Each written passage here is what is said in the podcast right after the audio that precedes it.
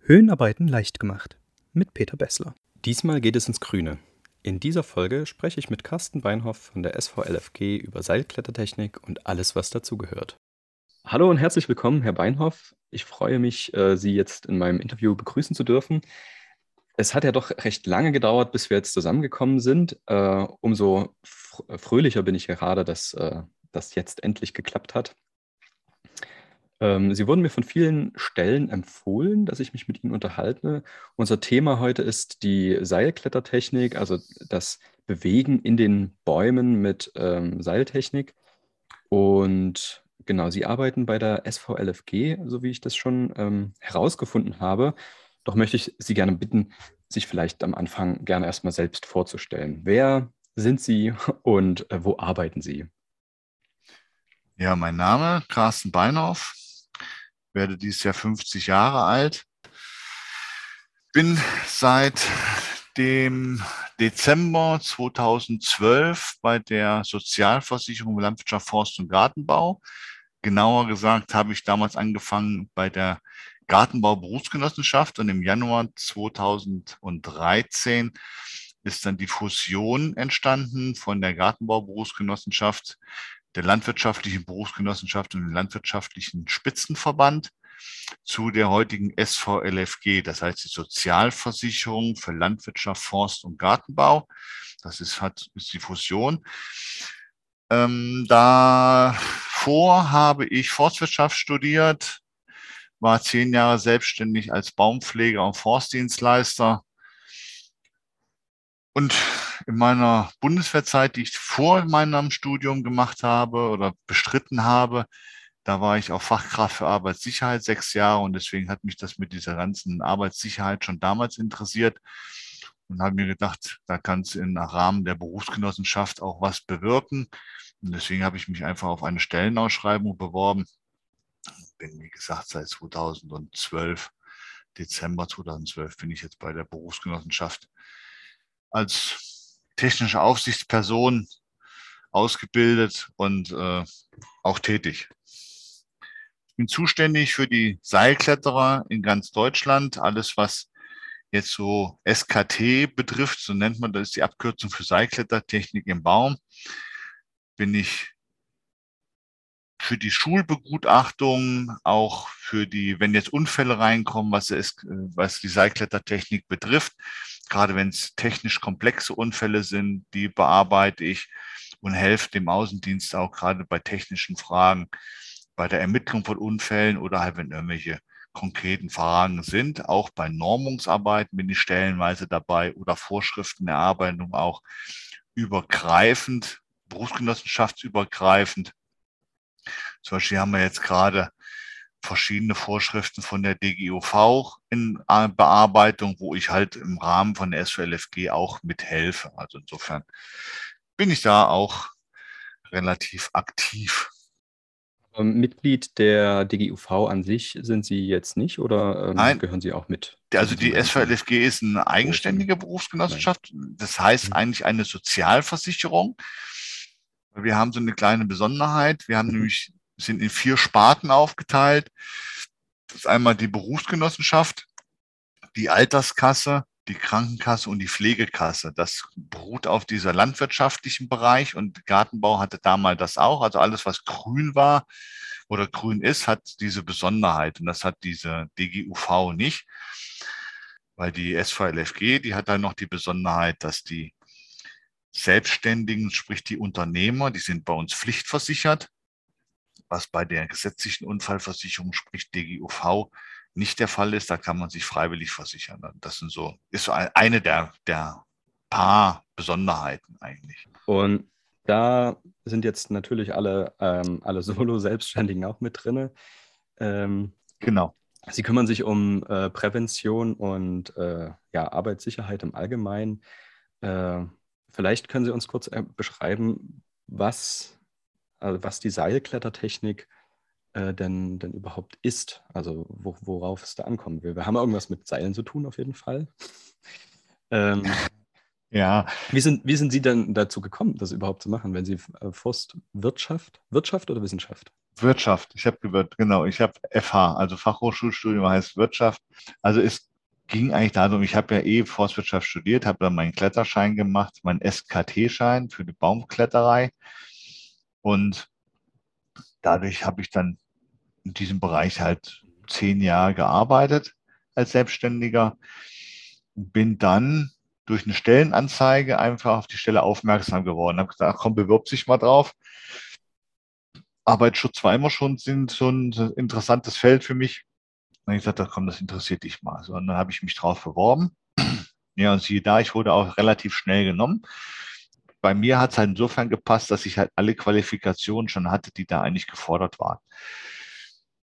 Und Seilklettertechnik an sich ist halt ein Arbeitsverfahren, in der Baumkrone mit Seilunterstützen, mit Seilunterstützung. Das heißt, also ich habe nicht wie beim Industrieklettern permanent zwei Seile, also da gibt es einige Abgrenzungen. Man kann das auch nicht miteinander äh, kombinieren oder nicht kombinieren, sondern wenn ich jetzt Industriekletterer bin, kann, bin ich noch lange kein Seilkletterer und umgedreht genauso. Ja? Also Baum, unterschiedliche Sportarten sozusagen. Ähm, mhm.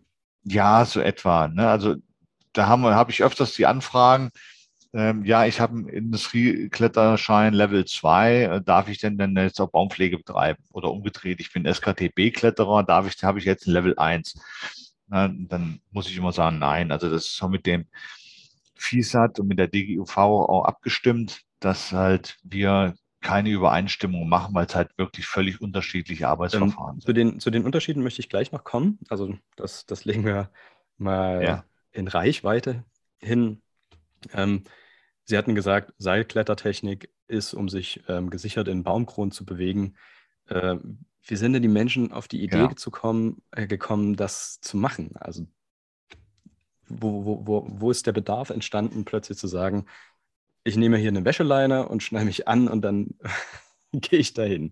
Also das, das ist relativ alt. Also die ganze SKT-Schiene kommt aus Großbritannien ursprünglich. So wurde, so weiß, ist mein Wissensstand. Das heißt, das ist rübergeschwappt und wurde dann hier verbreitet, weil es gesagt wurde, ja, wir müssen ja auch mal in die Bäume rein, müssen da auch mal eine Verseilung machen oder wir müssen mal eine Pflege machen oder wenn wir eine Fällung haben und können den Baum nicht komplett runterfällen, wie kriegen wir den denn dann runter? Und so ist dann halt, ja, man klettert halt rein. So, dann macht man ja schon seit Jahrtausenden, dass Leute in die Bäume reinklettern. Pflücken. Also ich, allein um Kokosnüsse zu, zu sammeln oder sowas oder Früchte zu pflücken. Und dann wurde gesagt, ja, dann können wir doch auch das irgendwie reinklettern und können dann von oben dann den halt auch irgendwie runterschneiden oder halt auch pflegen und sonst solche Sachen machen. Und dann, ja, dass wir nicht runterfallen, machen wir uns mit Seilen fest. Ja, und dann so ist das halt, sich das halt entwickelt und sagen wir so bis heute fast perfektioniert. Also das ist ein recht schnelllebiger Prozess. Und es ist eine ständige Entwicklung da drin, gerade was die Materialien angeht. Das ist wirklich sehr, sehr schnell, fast wie PC-Technik, sage ich jetzt mal. Ja, ich hab, das habe ich auch äh, schon mitbekommen, so am Rande, dass äh, früher viel mit Knoten geklettert wurde und jetzt gibt es immer mehr genau. Gerätschaften, genau. die die Knotentechnik übernehmen. Äh, das ist schon sehr faszinierend. Aber es gab jetzt kein äh, so, ein, so ein Ereignis wie zum Beispiel jetzt bei der äh, Seilzugangs- und Positionierungstechnik, mit dem Verpacken des Bundestages, dass dort auf einmal Industriekletterer ähm, das Mittel der Wahl waren. Ähm, so, äh, ne, also hm, so ein, nee. so ein äh, ja, historisches Kernereignis. Der Bedarf war halt dann da. Es wurde auch viele Jahre, wurde auch in so einem Art Graubereich geklettert. Das heißt, klettern durfte man, aber ohne Motorsäge. Und wenn dann, weil es gab halt keine Regelung, ne? keine recht, arbeitsschutzrechtlichen Regelungen. Da wurde dann halt so, ja, hm, es wurde geduldet, sage ich mal so.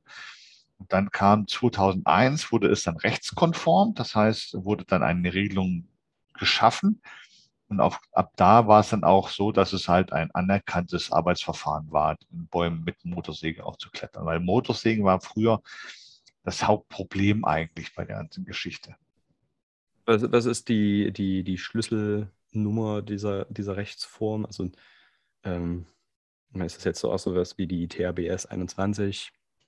Oder also da haben wir, da haben wir die VSG, also mit diesem, mit diesem THBS, das ist ja äh, der THBS 2121 Teil 3.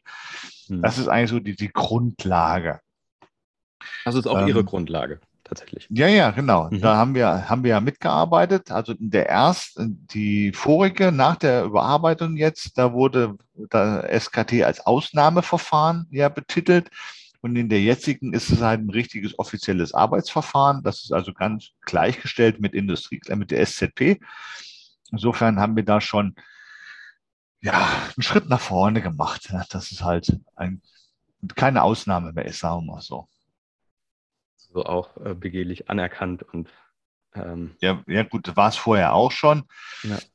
Aber es war halt immer so, ja, es ist halt nur eine Ausnahme. Ne? Äh, Industriekletterer, das sind halt die Guten, so, so hieß es dann immer, die das sind geregelt, da steht das überall geschrieben und die SKTler, das sind die Wilden, die halt in Bäumen rumtoben und die haben halt äh, eine Ausnahme, die dürfen das halt dann irgendwie gerade mal so. Also so kam das immer früher rüber und das ist halt jetzt in geregelten Bahnen. Ja, aber also warum, warum ist dieses, dieses Bild entstanden? Ähm, wir hatten ja jetzt uns gerade schon die, die Unterschiede zur Seite gelegt. Jetzt holen wir uns mal kurz wieder ran. Wenn SKT so wild ist, was, was macht denn SKT so Na, wild ist, im Vergleich zur SZP? Es, es ist ja nicht wild. Ne? Also, es, also SKT ist genauso wie SZP, genau das Gleiche. Das Einzige, was halt ist, ähm, bei der SZP sind Gerätschaften, Systeme genau vorgegeben.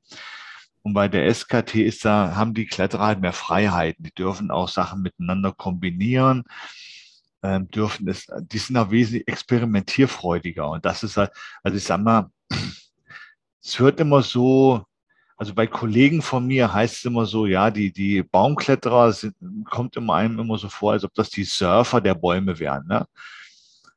Und ja, es, es ist halt ein bisschen anderer Schlag. Aber gut, man hat auch viel mit Natur zu tun. Man muss die Bäume halt auch lieben und man muss sie halt auch schätzen, weil ich klettere und vertraue mein Leben einem nicht einschätz oder schlecht einschätzbaren Objekt ein. Ich habe nicht wie bei den SZB einen genormten Ankerpunkt. Ich habe einen Ast, den ich mir vorher angucke und dem muss ich dann vertrauen.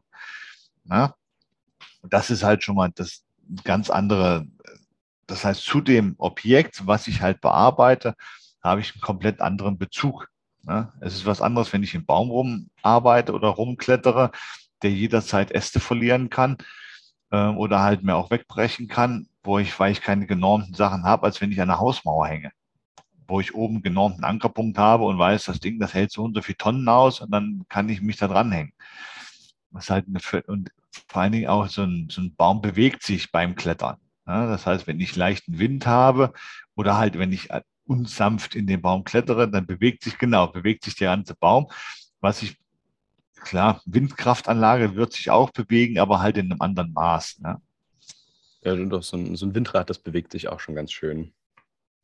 Aber nicht, ich war noch nie nicht, oben. Nicht so, nicht so sehr wie äh, tatsächlich wie ein Baum, ähm, vor allem wenn er bei einer Fällung dann doch mal einen großen Ast verliert klar, ne, schon mal grundlegend die, die Materialien ähm, sind, sind unterschiedlich, ähm, aber so rein auch vom, vom Arbeitsverfahren. Wir hatten ja schon gerade äh, festgestellt, dass wir nicht mit zwei Seilen arbeiten in der SKT, sondern hm, nur mit einem Seil oder?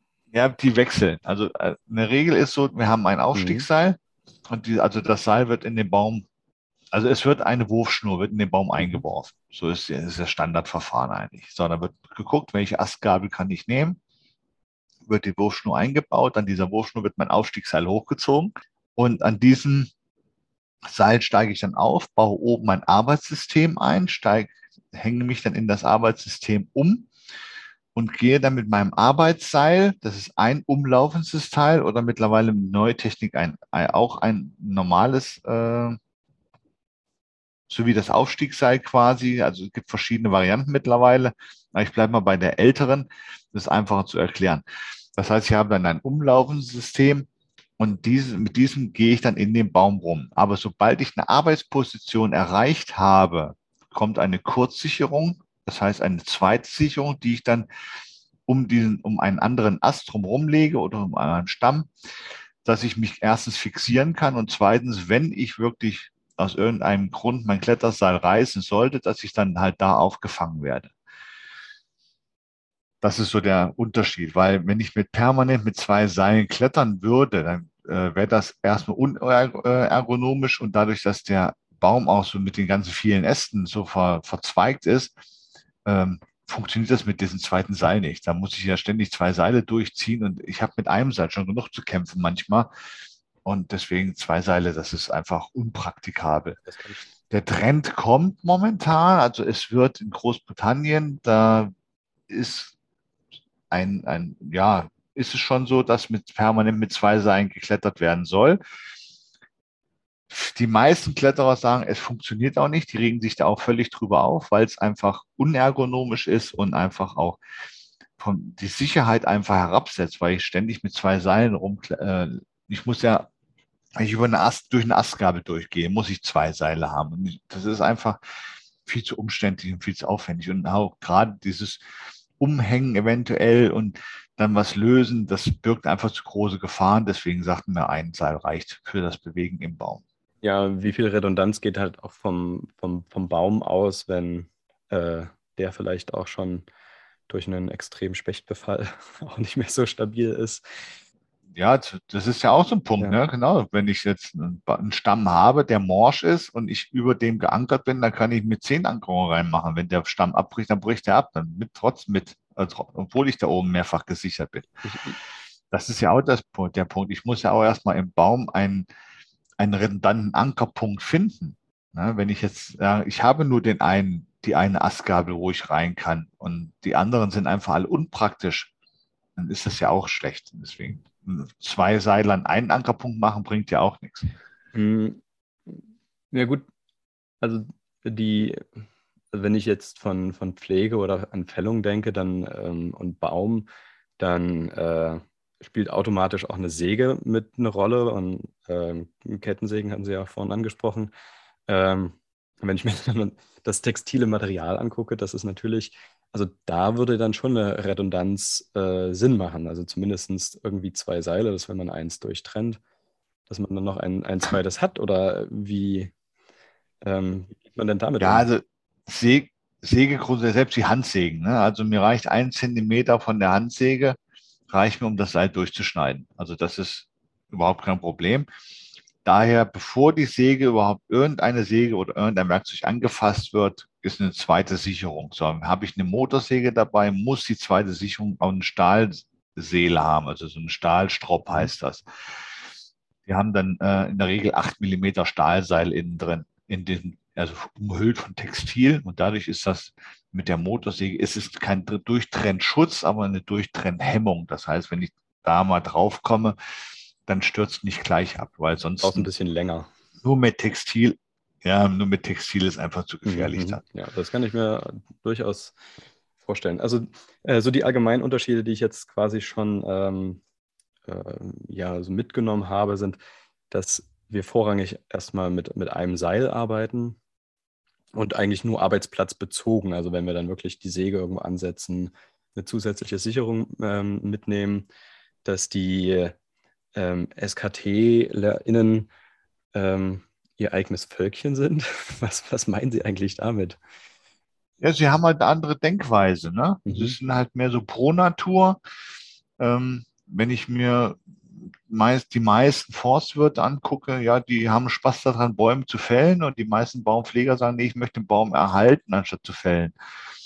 Da fängt schon an und das ist halt, ja, sind halt, ja, die sind halt für die Natur, Klimaschutz und solche Sachen sind die, ist, äh, wird das sehr groß geschrieben, weil klar, weil wenn ich den ganzen Tag in diesem Medium arbeite, dann äh, bin ich auch dafür. Genauso würde niemals ein ein Autotester jetzt sagen, äh, die Spritpreise müssen höher werden. Ne? Also insofern, das ist völlig, völlig normal eigentlich. Und was halt auch gerade bei uns im Bereich ist, dass in dem Bereich Baumpflege sehr viele Leute sind, die wirklich selbstständig mitdenken, auch für Arbeitsschutz sind. Das ist halt, halt auch auffällig.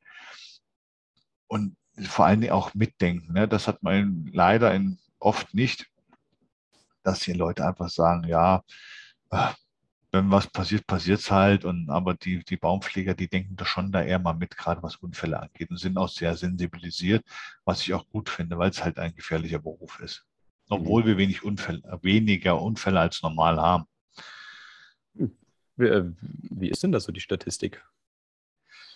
Eigentlich sehr positiv. Mittlerweile schwappt sie leider ins Negative über. Das heißt, wir haben jetzt 30 Prozent mehr Unfälle als, zum, äh, also in 2020 hatten wir 30 Prozent mehr Unfälle als in äh, 2019. Was aber auch daher rührt, dass die Baumpfleger viele Kleinigkeiten an Unfällen auch anzeigen. Also das melden sozusagen. Sprich, wenn sie sich irgendwie einen Dorn in den Finger reingestochen haben oder wenn sie sich was gezerrt haben. Ja, wo normalerweise sagen, ja komm, dann mache ich ein Pflaster drauf und dann geht das weiter. Und der Baumpfleger meldet es halt. Es ist ja auch richtig, dass er es meldet, weil es kann immer mal eine Spätfolge davon entstehen. Und dann ist es zumindest schon mal aktenkundig und dann kann es als Berufsunfall auch behandelt und bezahlt werden. Aber das treibt natürlich auch die Statistik in die Höhe ohne Ende. Aber wie gesagt, ich teile das mittlerweile schon auf in leichte und schwere Unfälle. Mit den schwereren Unfällen liegen wir eigentlich genau in dem gleichen Tendenz wie sonst, so zwischen 50 und 70 Unfälle pro Jahr für ganz Deutschland.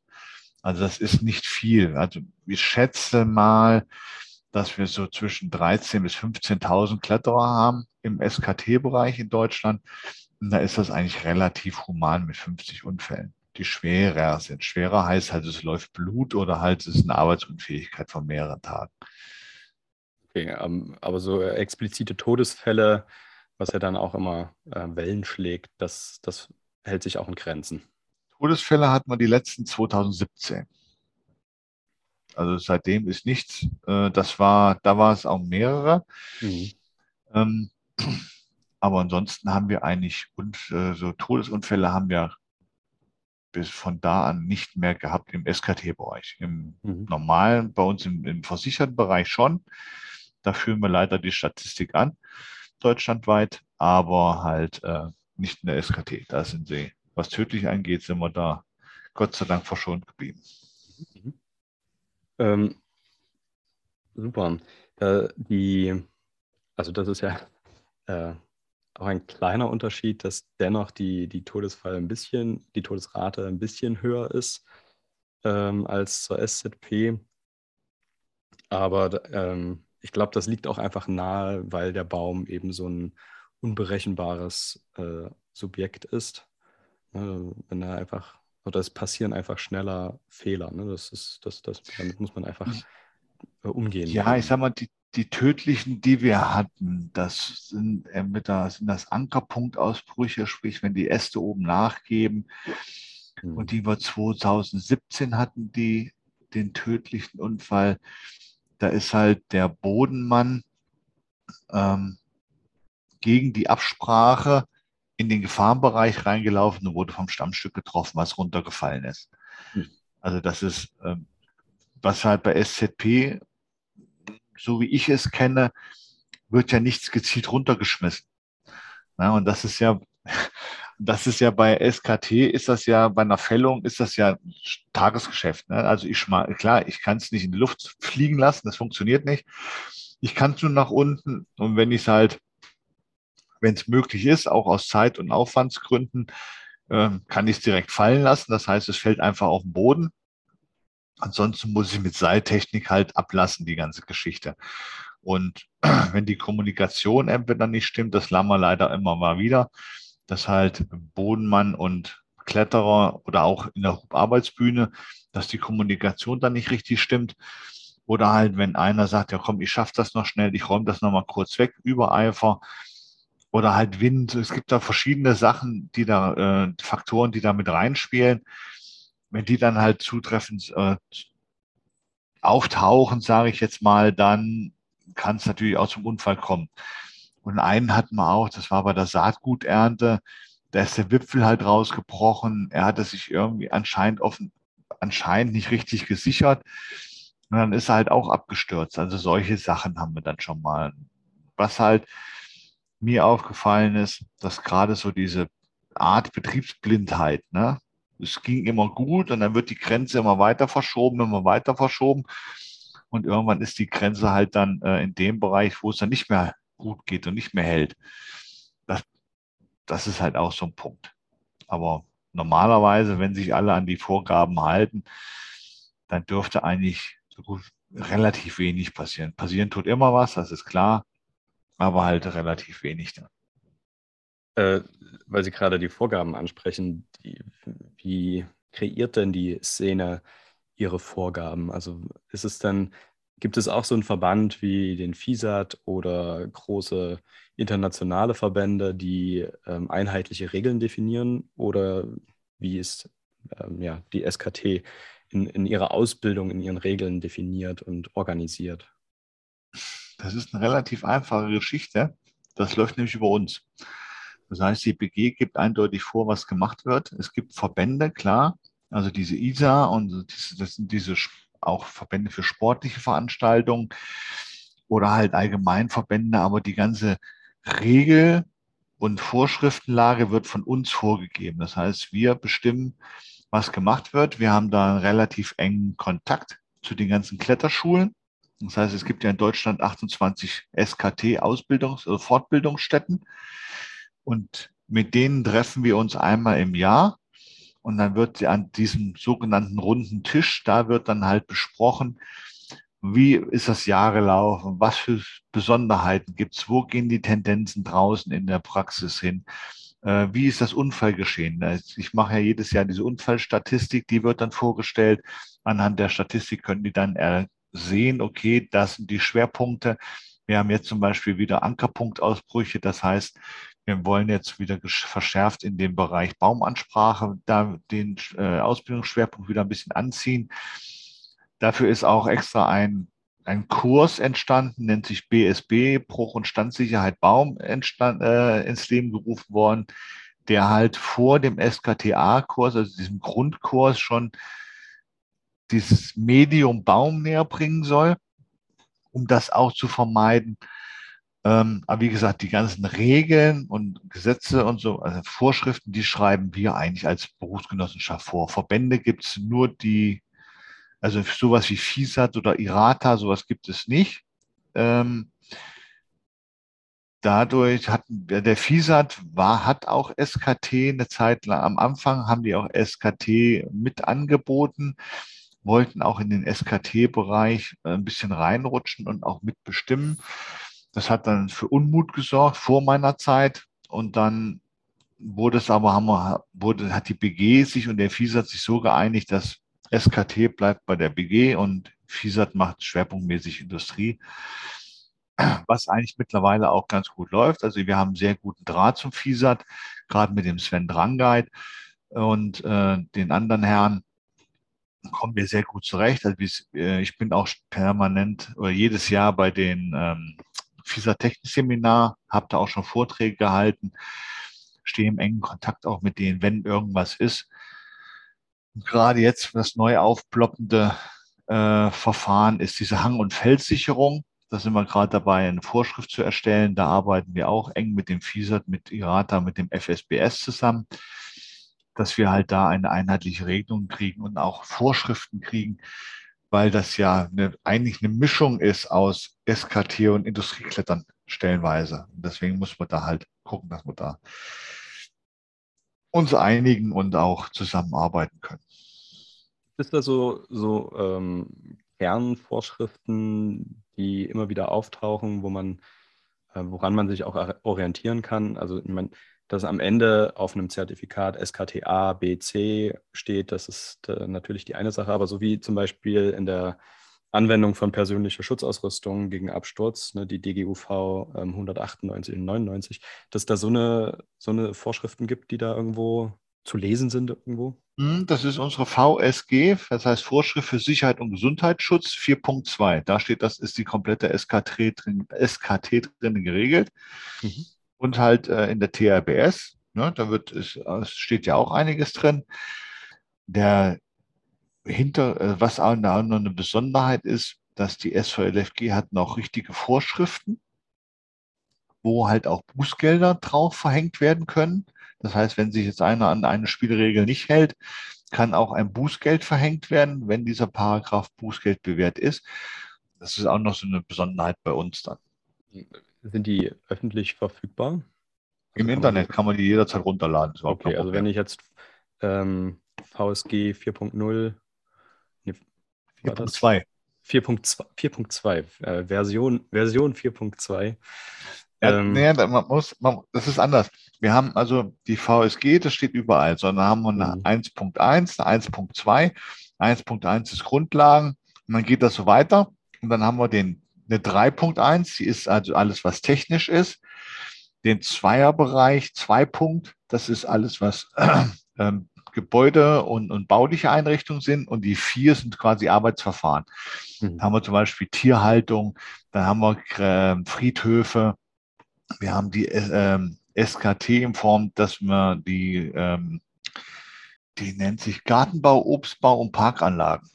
Aha. Mhm. Also VSG 4.2. Genau. Und dann haben wir die 4.3, das ist dann die Forsten. Aber wie gesagt, 4.2, da ist die SKT, SKT drin geregelt. Die ist auch jetzt erst neu überarbeitet worden. Also da ist, ist relativ aktuell jetzt auf, im Internet ja, verfügbar. Okay, und ähm, wenn ich das jetzt in Betracht ziehe, mir eine Ausbildung zuzulegen äh, oder ein, ein, Sie hatten vorhin äh, sich korrigiert und gemeint, äh, Fortbildungsbetriebe statt genau. Ausbildungsbetriebe genau. gibt es da in, also da werde ich jetzt gerade hellhörig, ist, ist, das, ist das tatsächlich ein Unterschied? Ja, eine Ausbildung ist halt, wenn ich einen Ausbildungsberuf habe. Das heißt, ah, okay. wenn ich jetzt sage, ich möchte jetzt ja. zum Beispiel Schlosser werden oder mhm. Metallbauer, mhm. dann äh, gehe ich hin und mache eine Ausbildung. Und dadurch, dass die Baumpflege ist kein Ausbildungsberuf, das ist irgendwie ja ein Arbeitsbereich oder eine, eine Arbeitstätigkeit. Ja. Ne? Also ist es kein anerkanntes Arbeits, also Arbeitsverfahren schon, aber halt gibt keinen Ausbildungsberuf leider dafür. Ja. Also ich persönlich fände es sehr schön, wenn es einen Ausbildungsberuf gäbe. Leider ist das nicht so. Das heißt, man muss entweder irgendeinen anderen Beruf vorher gelernt haben, sprich, die meisten steigen allen als, als Forstwirt steigen sie ein oder als Gartenlandschaftsbauer.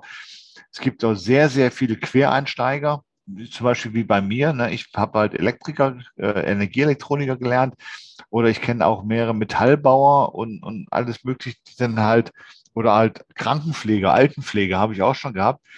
Die sind dann, haben gesagt, oh, ich finde eigentlich Bäume total cool und ich wusste gar nicht, dass es das gibt. Und dann mache ich halt so einen Kletterkurs dann mache ich meine ganzen anderen Fachkurse. Wie kann ich einen Baum richtig einschätzen? Wie muss ich einen Baum richtig schneiden? Und dann kann ich Baumpfleger werden. So, und diese, diese Ausbildung an sich, die ist eigentlich relativ, oder diese Fortbildung ist relativ einfach.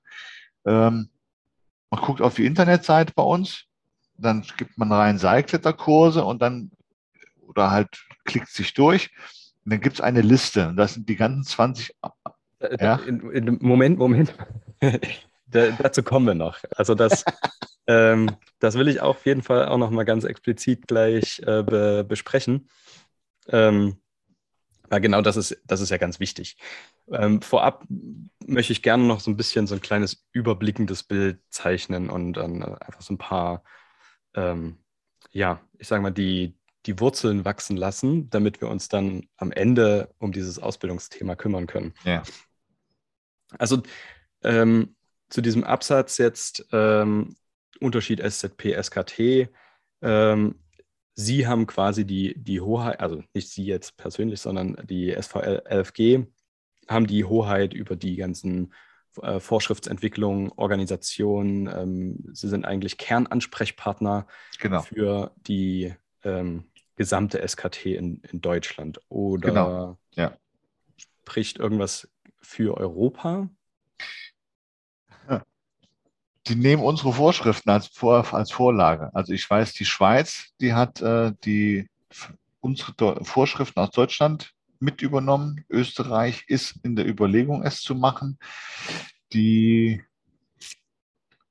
ich weiß gar nicht, wer noch, aber jedenfalls, also es ist sehr stark so, dass wir öfters eine Anfrage kriegen, hör mal zu, also von anderen Verbänden, von anderen Nationen. Ähm, ja, wir würden gerne die SKT bei uns regeln, können wir eure Vorschriften als Grundlage nehmen. Also das ist schon, finde ich, sehr interessant. Hat auch Vorteile, zumal, zumal ja auch viele im Europa, weltweit arbeiten. Ne? Also ich kenne einige, die in Amerika, Australien, sonst irgendwo oder äh, Südamerika sind, die am Arbeiten. Und wenn das dann eine einheitliche Regelung gäbe, wäre natürlich sehr schön. Und das ist halt der Vorteil von den Industriekletterern, dass die halt über die IRATA und FISAT dann doch einheitlich geregelt sind weltweit. Ne? Das ist halt der Vorteil. Das ist bei uns nicht so ganz der Fall. Da sind wir noch am Arbeiten. Die Behörden sind etwas träger als Verbände. Aber generell existiert das Ziel, ähm, schon genau. dann irgendwann ja, ja. mal, zumindest europaweit, äh, das, genau, das zusammenzufassen. Genau. Ich meine, das haben sie dann ja indirekt schon geschafft, wenn jedes Land ihre, also die deutschen Vorschriften nutzt, dann, dann wäre es ja schon einheitlich. Ja, wir, wir sind auf dem Weg dahin, sagen wir mal so. Also wir, wir, so manche Sachen klappt noch nicht ganz, aber das, ich kriege ja immer mal wieder Anfrage, dann, ja, ich habe hier ein Zertifikat aus Spanien, ist das in Deutschland anerkannt, darf ich damit klettern und solche Sachen dann halt. Ne? Das kommt immer mal wieder vor, da muss man dann ein bisschen gucken. Okay. Äh, jetzt habe ich so eine kleine mh, hm, Verfahrensfrage, die die sich eher darauf bezieht, ähm, hinsichtlich des Arbeitsschutzes. Ne? Wir, wir können ja, also wenn wir verschiedene Arbeitsaufgaben haben, dann bewerten wir das ja immer nach ähm, dem, dem Top-Prinzip, ne, dass wir versuchen eigentlich eine technische, organisatorische oder persönliche Lösung zu finden, um mhm. irgendwelche Gefahren zu substituieren. Ähm, wie ist das, also wie verhält sich da die Herangehensweise mit, mit SKT? Also ist es wirklich sofort immer notwendig, direkt äh, einen, einen, Seil in einen Baum zu werfen und da hochzuklettern? Oder haben wir Möglichkeiten, vielleicht äh, den Baum auch anders zu begehen? Oder was, was werden da für äh, Verfahren, Dinge, Hilfsmittel? äh, also dieses, Stoppprin dieses Stoppprinzip zählt bei uns genauso, das ist klar. Wir haben die Vorschrift jetzt geändert. Es hieß, dass auf jeden Fall eine Bühne, eine Hocharbeitsbühne dem Klettern vorzuziehen ist, wenn sie stellbar ist. Das haben wir geändert, weil es durchaus Situation, genug Situationen gibt, wo die Bühne im Grunde genommen ein höheres Gefährdungspotenzial hat als das Seilklettern. Sprich, wenn ich auf einem Friedhof, nur als Beispiel Friedhof bin und ich weiß den Untergrund nicht. So, und ich stelle eine Bühne auf und habe auf einmal eine Gruft darunter, ein ehemaliges Grabfeld und dann sackt mir die Bühne weg. Ähm, das ist zum Beispiel gefährlicher, als wenn ich da klettern würde. Und deswegen haben wir das insofern geändert, dass halt derjenige, der Unternehmer, der in den Baum rein möchte, dann über seine Gefährdungsbeurteilung entscheiden muss, was ist das sicherere Arbeitsverfahren. Wenn ich natürlich jetzt in einem Baum klettere, wo nebenan eine ein Waldparkplatz ist, der hoch befestigt ist, wo LKWs drüber fahren und alles, und ich da klettere, weil es halt kostengünstiger ist und ich mir die 400 Euro für die Bühne sparen kann, ähm, dann wird das natürlich schwierig zu begründen, warum ich denn da geklettert bin. Ähm, aber im Großen und Ganzen, wie gesagt, es wird sehr relativ viel geklettert, aber wir wollten halt nicht, dass das jetzt das Mittel, dass der Wahl jedes Mittels ist, ähm, sondern es soll einfach geguckt werden, wie ist der Baum, wie ist die um, um äh, die Gegend da drumherum, kann ich eine Bühne hinstellen, ja, nein, was ist sicherer? Ne? Also das, es ist immer schwer, wenn was vorgeschrieben wird. Es gibt immer Situationen draußen, wo man sagt, ja, das ist total fachfremd, das funktioniert überhaupt nicht. Deswegen wird das auch sehr viel mit Übergefährdungsbeurteilung geregelt, dass halt der Unternehmer dann wirklich selber dafür verantwortlich ist, was für ein Arbeitsverfahren nehme ich denn überhaupt. Also Ausweichverfahren ist schwerpunktmäßig die Hubarbeitsbühne. Ne? Das ist im Grunde genommen ist das eigentlich vorzuziehen vor der SKT, weil ich halt einen sicheren Arbeits einen Standplatz habe, wenn der Untergrund gut ist und es ist auch körperlich wesentlich ergonomischer. Das heißt, in der Bühne stehe ich nur und fahre mit dem Joystick, fahre ich hin und her und ist nicht so anstrengend. Wiederum bin ich mit dem SKT, im SKT-Bereich in der Innen, im Innenbereich einer Krone wesentlich flexibler als mit einer Bühne. Mit einer Bühne komme ich nicht so gut rein. Wenn ich reinfahre, habe ich die Gefahr des Festklemmens des Korbes und den Peitscheneffekt. Das ist halt so die Sache, wo man gucken muss. Eine andere Version, ja, gerade bei Fällung, ich kann es natürlich von unten abschneiden, ne, den Baum, wird auch meiner Meinung nach so gut wie immer bevorzugt, weil es erstens viel schneller geht. Ich stehe auf dem Boden, kann den Baum einfach umlegen, arbeiten vom Boden auf. Klar, ich habe zwar mehr sauber zu machen, aber im Großen und Ganzen ähm, geht es halt schneller und ist auch von der Ergonomie halt wesentlich besser. Sollte das aber nicht gehen, Ja gut, dann kann man noch mit dem Kran, könnte man eventuell noch arbeiten, aber das ist relativ selten. Also wie gesagt, meistens ist halt Bühne oder Klettern, das ist halt so die Standardfrage. Wenn wir im Baum sind und es passiert etwas, äh, also in der SZP ist das, das, das Rettungskonzept einfach immer Teil des gesamten Arbeitsverfahrens oder der, der gesamten Baustellenplanung eigentlich. Und ähm, stellenweise wird auch viel da drumherum geplant, dass wir einfach sicher gehen, dass die Leute im ähm, ja, Unglücksfall wirklich immer irgendwie wieder zu Boden kommen. Wie verhält sich das im Baum? Denken die Leute darüber nach? Wird es entwickelt? Das ist Pflicht. Also die haben genauso, wenn die eine, Baum, eine Baustellenbeurteilung machen, eine Baustellenbesichtigung machen, wird ein Rettungsbogen. Also wir haben so einen Vordruck für einen Rettungsbogen, dann wird der ausgearbeitet.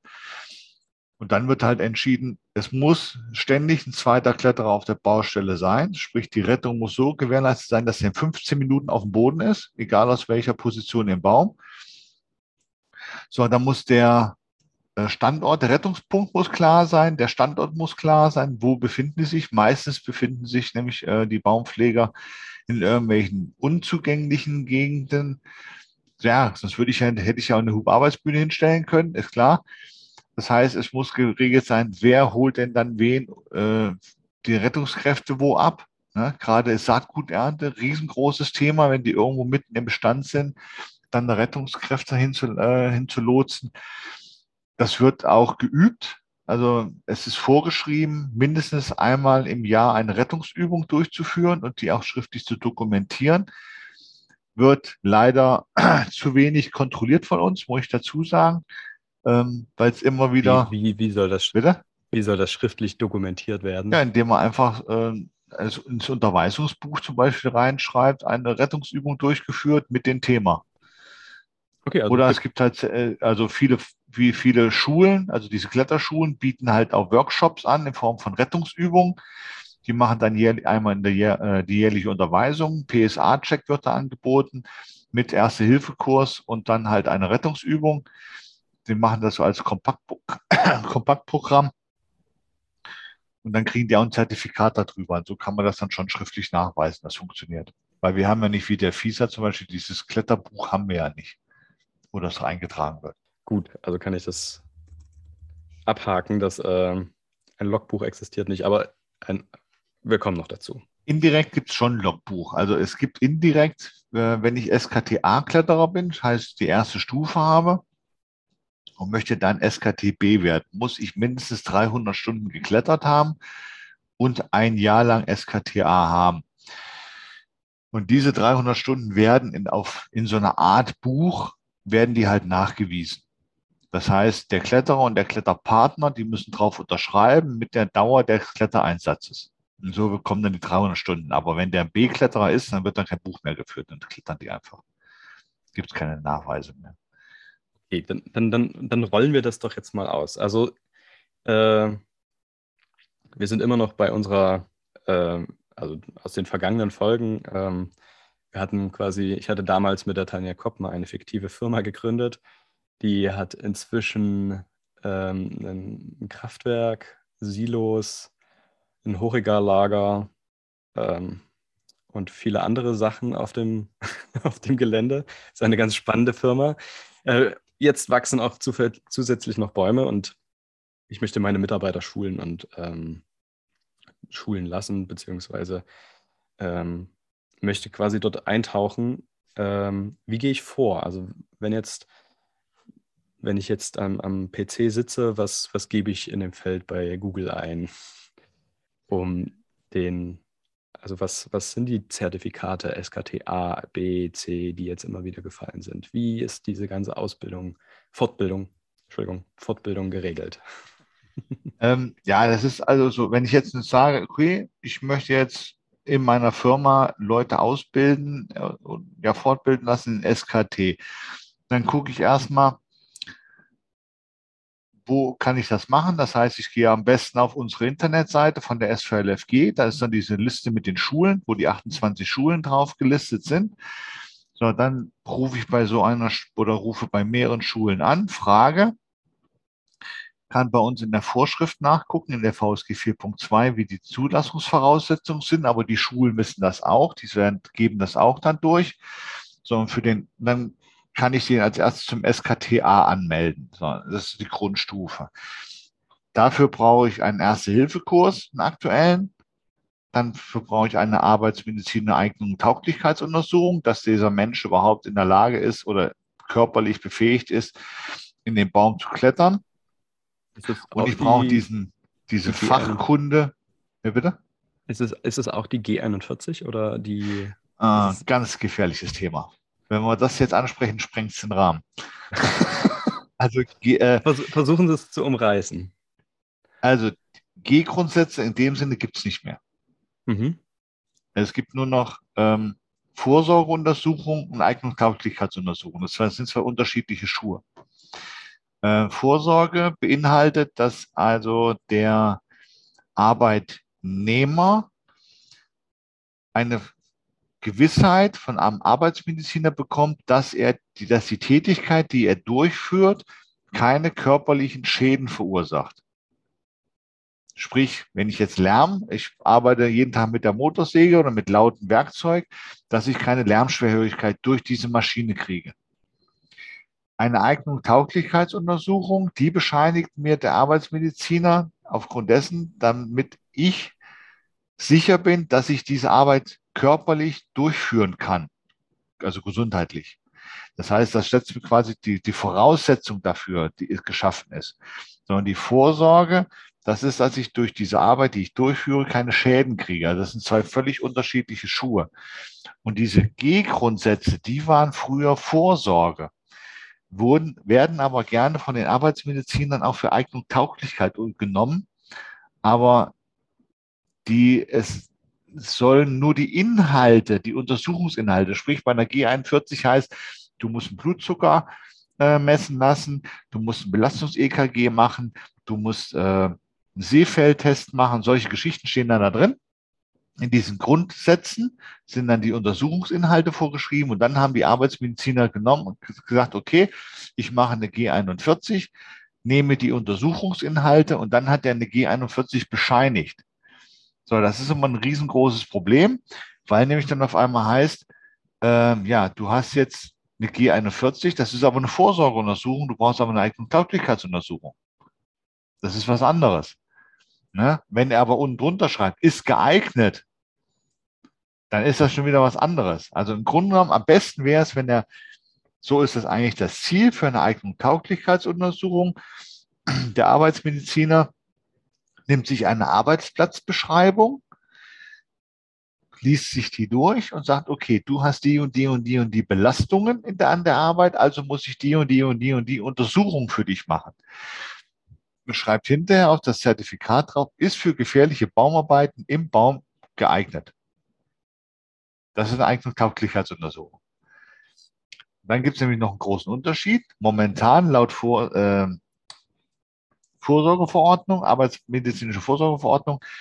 Da steht nämlich drin, dass der Arbeitgeber nicht berechtigt ist, aus, genau, aus Datenschutzgründen, darf der das Ergebnis nicht erfahren. Das heißt, der Arbeitnehmer geht zu dem Arzt hin. So, und dann sagt er, ja, wir haben einen Termin. Sie sollen heute untersucht werden. Da sagt er, ja, habe ich auch keinen Bock drauf. Dann gibt der Arzt lediglich dem, Arbeit, dem Arbeitgeber die Bescheinigung, er war hier. Aber ob der untersucht wurde, weiß der Arbeitgeber nicht Bescheid. Das ist ja das Paradoxe dabei. Und wenn der Arbeitgeber nämlich jetzt sagt, hm, der taumelt immer so darum, der hört mich nicht mehr, der sieht nichts mehr, der haut sich ständig mit dem Hammer auf die Finger drauf, dann schickt er nämlich den, den Arbeitnehmer, schickt er dann zur Eignung Tauglichkeitsuntersuchung und dann kriegt der Arbeitgeber erst eine Information, dass er geeignet ist oder nicht. Also das ist sehr komplex, kompliziert. Ja, also können wir, können wir vielleicht an der Stelle einfach an die, an die Ehrlichkeit des, des, des Individuums appellieren, dass ähm, im Grunde genommen bringt ja diese arbeitsmedizinische Untersuchung allen Parteien was. Die Person, die das ausführen möchte. Genau. äh, lernt etwas über seinen eigenen Körper, oder über den eigenen Körper und äh, Arbeitgeber oder Arbeitauftraggeberin ähm, ähm, sehen dann, ob es passt oder ob es nicht passt. Und dahingehend sollte einfach diese Qualitätssicherung, ja. die menschliche Qualitätssicherung gewährleistet sein. Also ist jetzt gerade was in der Überarbeitung, diese Arbeitsmedizin-Vorsorgeverordnung, die ist, wird demnächst wahrscheinlich überarbeitet und dann kommt dieser, soll dieser Passus vermutlich rauskommen, dass der Arbeitgeber nichts mehr von dem Ergebnis erfährt. Also das, das gerade was in, in, im, sag mal, in der Gerüchteküche in, der, in den BG-Kreisen wird da gerade irgendwas gemauschelt, dass da äh, was geändert werden soll. Das, das, ist auch, das, ist auch eine Beson das ist auch eine Besonderheit von der VSG 4.2. Da steht nämlich klipp und klar drin, dass eine arbeitsmedizinische Eignung, Tauglichkeit äh, vorgeschrieben ist für die SKTler. Das heißt, die müssen regelmäßig diese Untersuchung vorlegen. Wenn die ansonsten ähm, erlischt das die Zulassung für das Arbeitsverfahren. Das heißt, wenn die angenommen, wir haben eine Baustellenkontrolle oder einen Unfall, am besten eine Baustellenkontrolle ist noch besser. Ähm, so, kommen dahin und sagen, ja, wo ist deine arbeitsmedizinische Untersuchung? Wo ist deine erste Hilfe? Wo ist deine Fachkundenachweise? Das heißt, er hat dann in der Regel den SKTB-Kletterer, kriegt dann so einen kleinen Ausweis, den kann er bei uns beantragen in Kassel, kriegt er dann seinen Ausweis, da steht eine Nummer drauf und da ist dann auch hinterlegt, dass er fachkundig ist. Das liegt bei uns in Kassel im Büro dann. Aber die, alles, was abläuft, wie Erste Hilfe, Arbeitsmedizin, muss er trotzdem nachreichen. Ist er jetzt auf der Baustelle und die Arbeitsmedizin ist schon seit zwei, drei Jahren abgelaufen, können wir durchaus sagen, hör mal zu, äh, du bleibst bitte auf dem Boden, dein Kollege geht hoch im Baum, weil wir, du nicht weißt, ob du körperlich dafür geeignet bist. Weil es gibt nämlich relativ viele, äh, ja, viele Fälle sind mir bekannt, wo dann wirklich die Kletterer oder bei den Kletterern festgestellt wurde, hör mal, du hast ja Diabetes. Oder du hast ja, äh, bei einem haben sie sogar einen Gehirntumor festgestellt durch diese Untersuchung. Relativ frühzeitig. Und ich sage mal so ganz salopp, das ist immer so die, die heimliche Vorsorgeuntersuchung für den Mann. Ne? Die haben immer ein bisschen Schiss, zur Vorsorge zu gehen. Das können sie dann damit über, äh, überspielen und können sagen, komm, ich lasse mich da durchchecken. Ich muss ja meine Klettertauglichkeit, muss ich ja dann irgendwie nachweisen. Ne? Und dann kriegen sie dann halt die Untersuchung.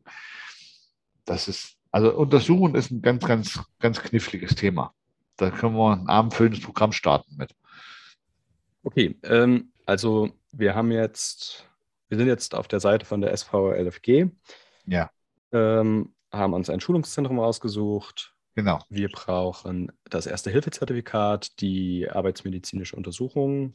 Genau. Ähm, müssen garantiert 18 Jahre alt sein. Genau.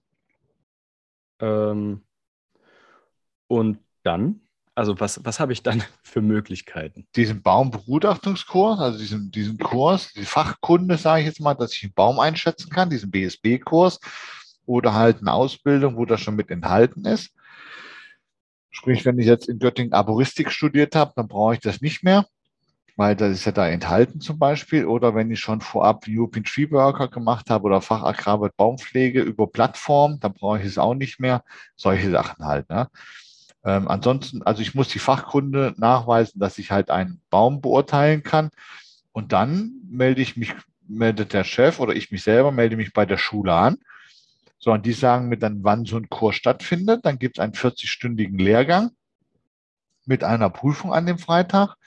Und in der Prüfung wird abgeprüft ein Arbeitsparcours, die Knotenkunde, die Theorie, eine Rettung wird ausgeführt und Baustellensicherung. Das war bei uns auch noch ein Thema, äh, wo ich mitgemacht habe, wo ich noch draußen war. Also Baustellensicherung hatten wir auch noch, Baustellenplanung. Das war auch noch, weil nämlich die Besonderheit ist auch, im, äh, im Verhältnis zu dem SZP-Lern, dass der SKT-Aler schon eine Baustelle leiten darf. Das heißt, das wäre wie ein SZP, das ein Level 1er Baustellenleitung hat. Wenn jetzt, angenommen, ich habe eine Baustelle, bin bin jetzt, vergleiche jetzt mal SKT mit SZP. Das heißt, wenn ich jetzt eine SZP-Baustelle habe, wo ich durchaus von, von der vom Arbeitsablauf her zwei Level 1er arbeiten lassen kann. Dann ist beim SKT-Bereich das genauso. Dann könnte quasi ein Level 1er die Baustellenleitung übernehmen. Weil die Rettung ist ja gewährleistet durch den anderen Level 1er. So ist das beim SKT. Habe ich aber jetzt eine SKT-B-Baustelle, wo ich mit Steigeisen arbeiten muss, dann kann ein SKT-Aler keine Rettung vollziehen, weil der die Steigeisenausbildung nicht hat. Sprich, wenn ich jetzt eine Level 2 Baustelle habe, kann kein Level 1 die Baustellenleitung übernehmen oder darf der nicht mit auf der Baustelle arbeiten, weil der Level 1 ja die Level 2er nicht retten kann. Ja. So in etwa. Ja. Und das ist ja bei, in, bei SCP ist ja so, dass der Level 3er immer die Baustellenverantwortung hat. Ich brauche immer Level 3. Das ist bei SKT nicht. Da reichen zwei SKT-Aler.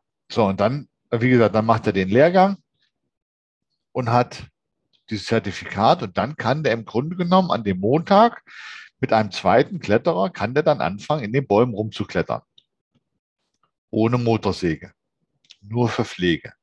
Wenn er sagt, ich möchte aber auch Bäume fällen, dann muss er die 300 Stunden geklettert sein, mindestens ein Jahr die, äh, den SKTA schon besitzen. Dann meldet er sich bei einer anderen oder bei der gleichen Schule, meldet er sich dann wieder an, sagt, ich möchte gerne SKT-B-Schein machen. Da lernt, dann muss er auch wieder die aktuelle Arbeitsmedizin, aktuelle Erste Hilfe, das muss er wieder alles vorlegen. Und dann kriegt er in dem SKT-B-Kurs gezeigt, wie er größere Bäume beklettert, wie er mit Steigeisen Fällungen macht, wie er mit, ähm, mit der Motorsäge oben im Baum arbeitet. Das sind so die Schwerpunkte. Wenn der Kurs gut ist und die auch noch Zeit haben, werden auch stellenweise noch Seilbahntechniken gezeigt. Wie kann ich Lasten an der Seilbahn ablassen?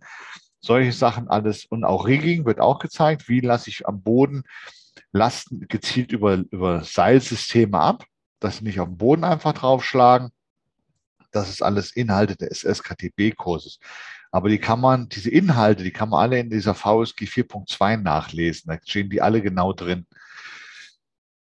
So, und dann, wenn der SKTB abgeschlossen hat, nach einer Woche mit Prüfung wieder, so, dann ist es im Grunde genommen ein vollständiger ausgebildeter Baumpfleger, was die Klettertechnik angeht. Was jetzt die Schnitte angeht und Baum, äh, Baum äh, Physiologie und alles sowas. Das ist, äh, das ist wieder eine andere Schiene. Da muss er halt diesen UP Tree Worker, UP Tree Technician, Fachagrarbis Baumpflege oder äh, Forst, äh, dieses äh, Arboristikstudium. So, da lernt er dann alles, was den Baum betrifft. Weil es gibt ja auch diese Vorschrift ZH Baumpflege, nee, ZTV Baumpflege heißt nicht ZH, ZTV. Ähm, da steht dann halt alles drin, wie, wo schneide ich einen Ast richtig ab, ne, bei einer Pflege, so dass er richtig zurückbilden kann. Wann schneide ich, welche Größe, welche Jahreszeit und so, wo schneide ich einen Zwiesel ab, damit er richtig wieder wächst. Und so diese ganzen Geschichten, da steht dann alles da drin. Und wie gesagt, diese SKT-Kurse sind rein auf das Klettern bezogen, nicht auf die Schneiderei. Also es ist nicht einfach mal so gesagt, ich mache jetzt einen SKTA-Schein und trube ich in den Baum rein und dann kann ich da bin ich der perfekte Baumpfleger? Ist nicht. Das ist ein langwieriger Prozess. Das ist halt der Nachteil, weil es keine äh, anerkannte Ausbildung ist.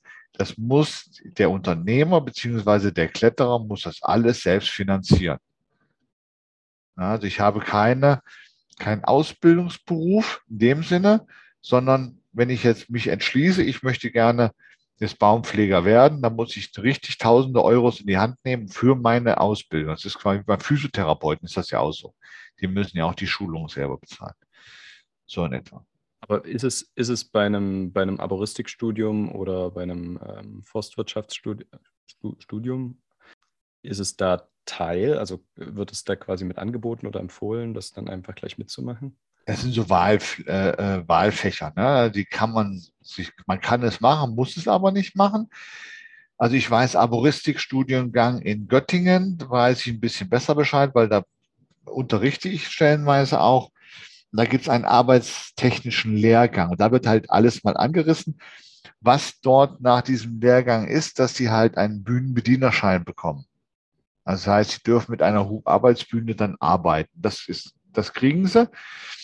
Ähm, aber diese ganzen Kletterkurse und sowas, äh, die werden da nicht angeboten, weil der Zeit einfach, die Zeit viel zu knapp ist. Aber sie kriegen zumindest mal, eine, es wird ihnen vorgestellt, sie können es ausprobieren, stellenweise mal.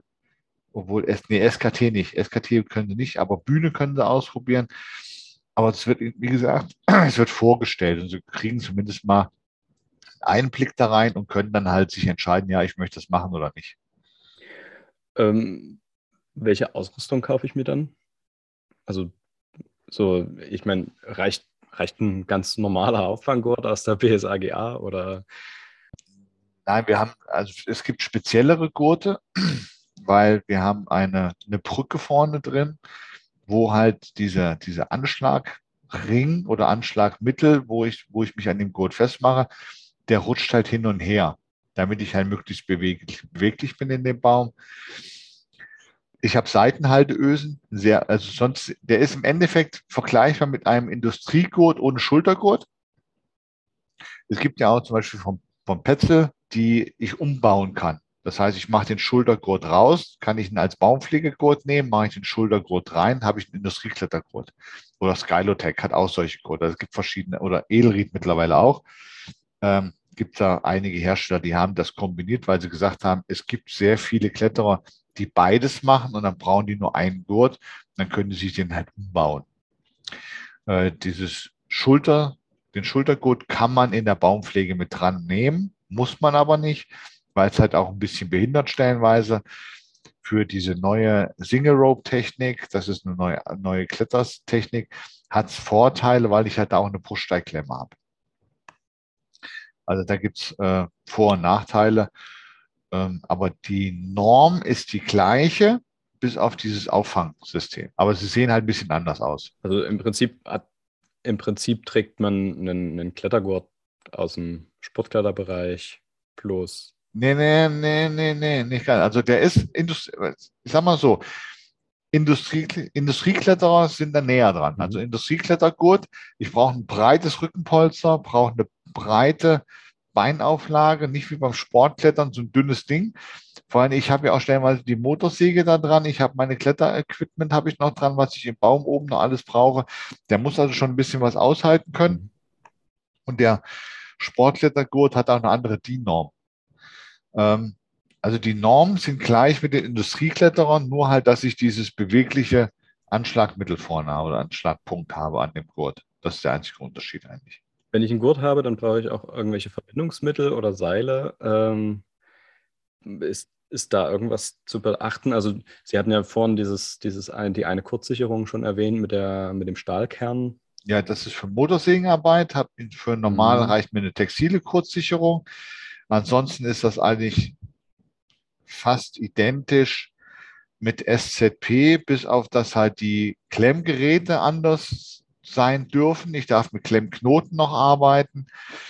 Das äh, geht auch noch, darf man auch noch, wird auch noch von vielen gemacht. Seile sind die gleichen. Ähm, meistens ein bisschen bunter, damit ich sie im Baum besser erkennen kann. Und ich habe im Baum halt auch mehrere Seile.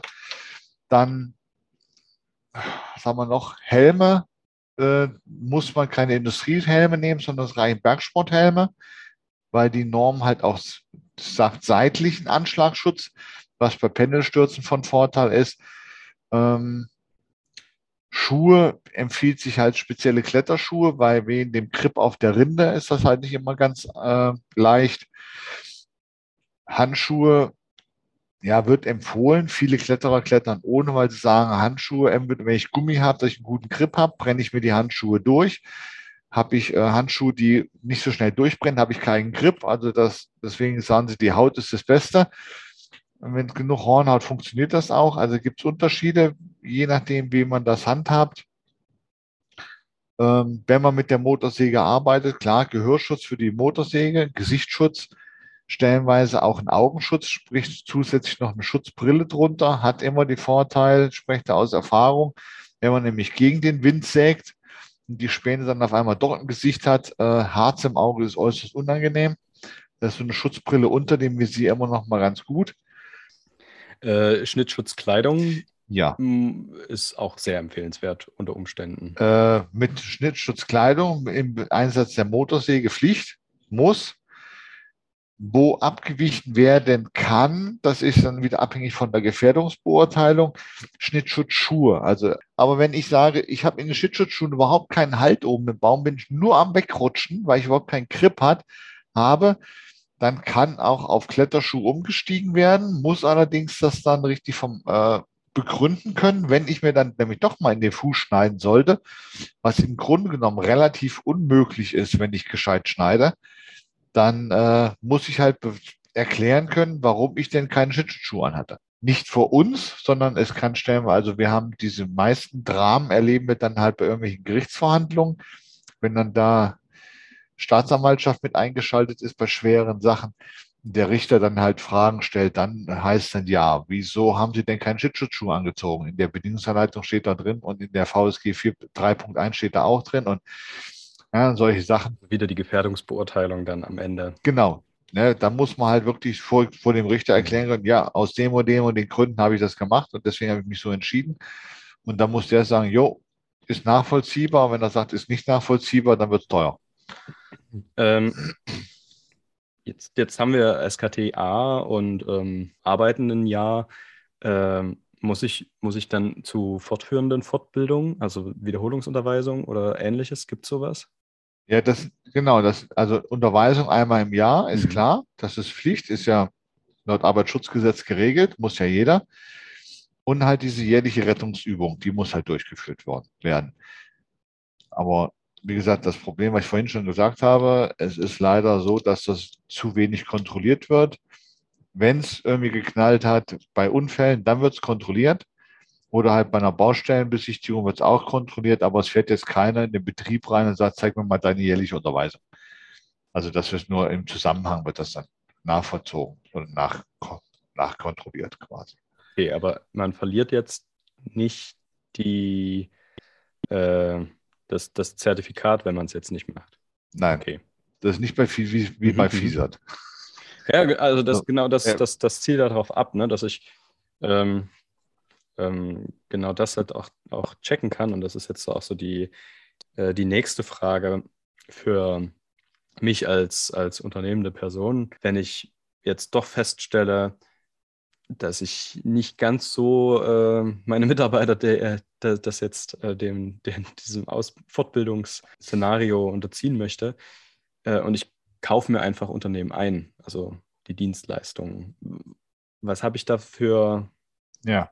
Ja, Qualitätsanhaltspunkte? Ne? Sie hatten ja gesagt, SKTA oder SKT generell ist eigentlich wirklich nur dieses, diese, diese Lizenz zum Klettern, aber es sagt noch nicht aus, dass mein, meine Bäume korrekt gepflegt oder korrekt gefällt werden, ohne dass die Garage im Nachbargrundstück zerstört wird. Genau. Genau. Und das ist mir ja, ja am Ende eigentlich das Wichtigste. So. Ja.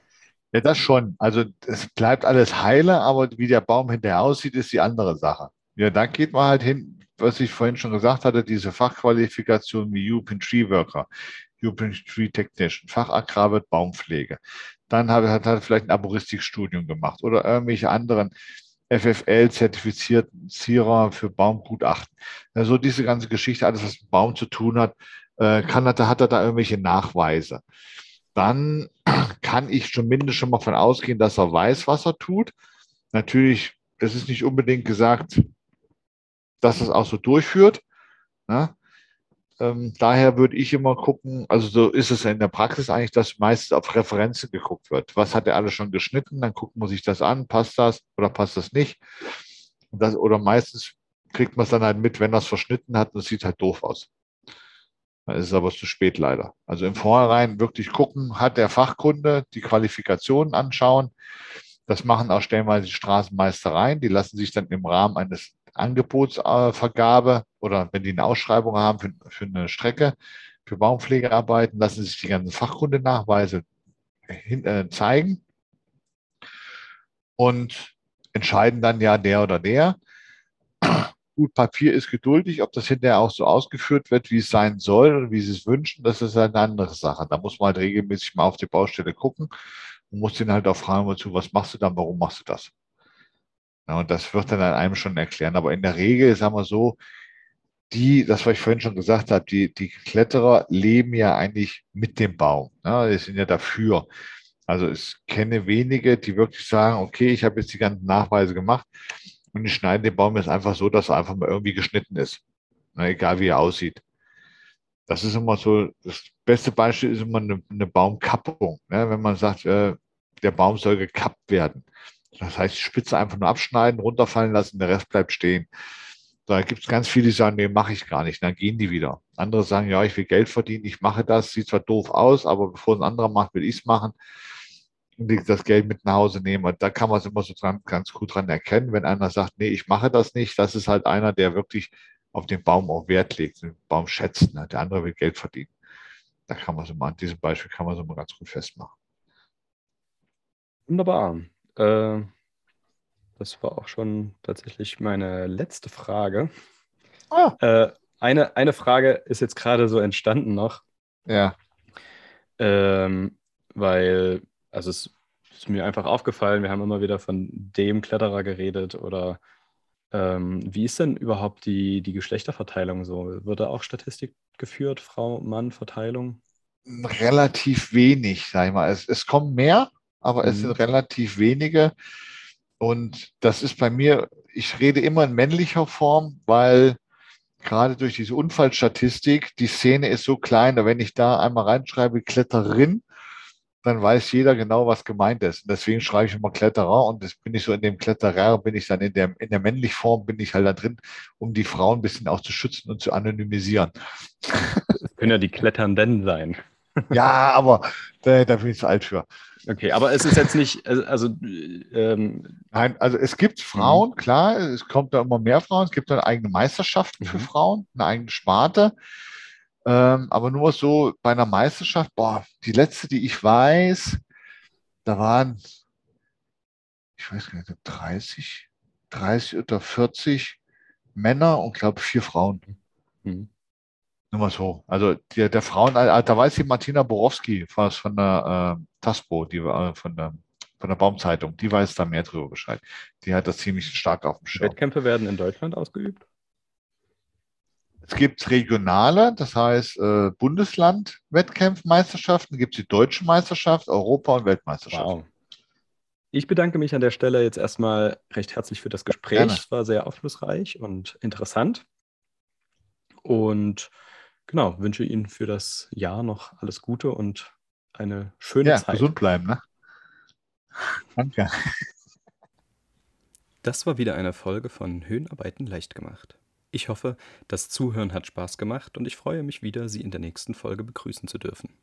Zum Schluss noch eine Kleinigkeit in eigener Sache. Wenn Ihnen dieser Podcast gefällt, dann würde ich mich sehr über eine kleine Spende freuen, denn diese Arbeit findet nebenher statt und wenn dabei der Kaffee kostenlos ist, macht es umso mehr Spaß. Unter www.einfachhöhenarbeiten.de finden Sie ganz leicht einen Link zu meinem PayPal-Spendenkonto oder direkt unter paypal.me slash leichtgemacht. An dieser Stelle möchte ich mich recht herzlich für die bisher eingegangenen Spenden bedanken. Das motiviert mich sehr und hilft außerdem zusätzliches Equipment für die Aufnahmen der Folgen anzuschaffen.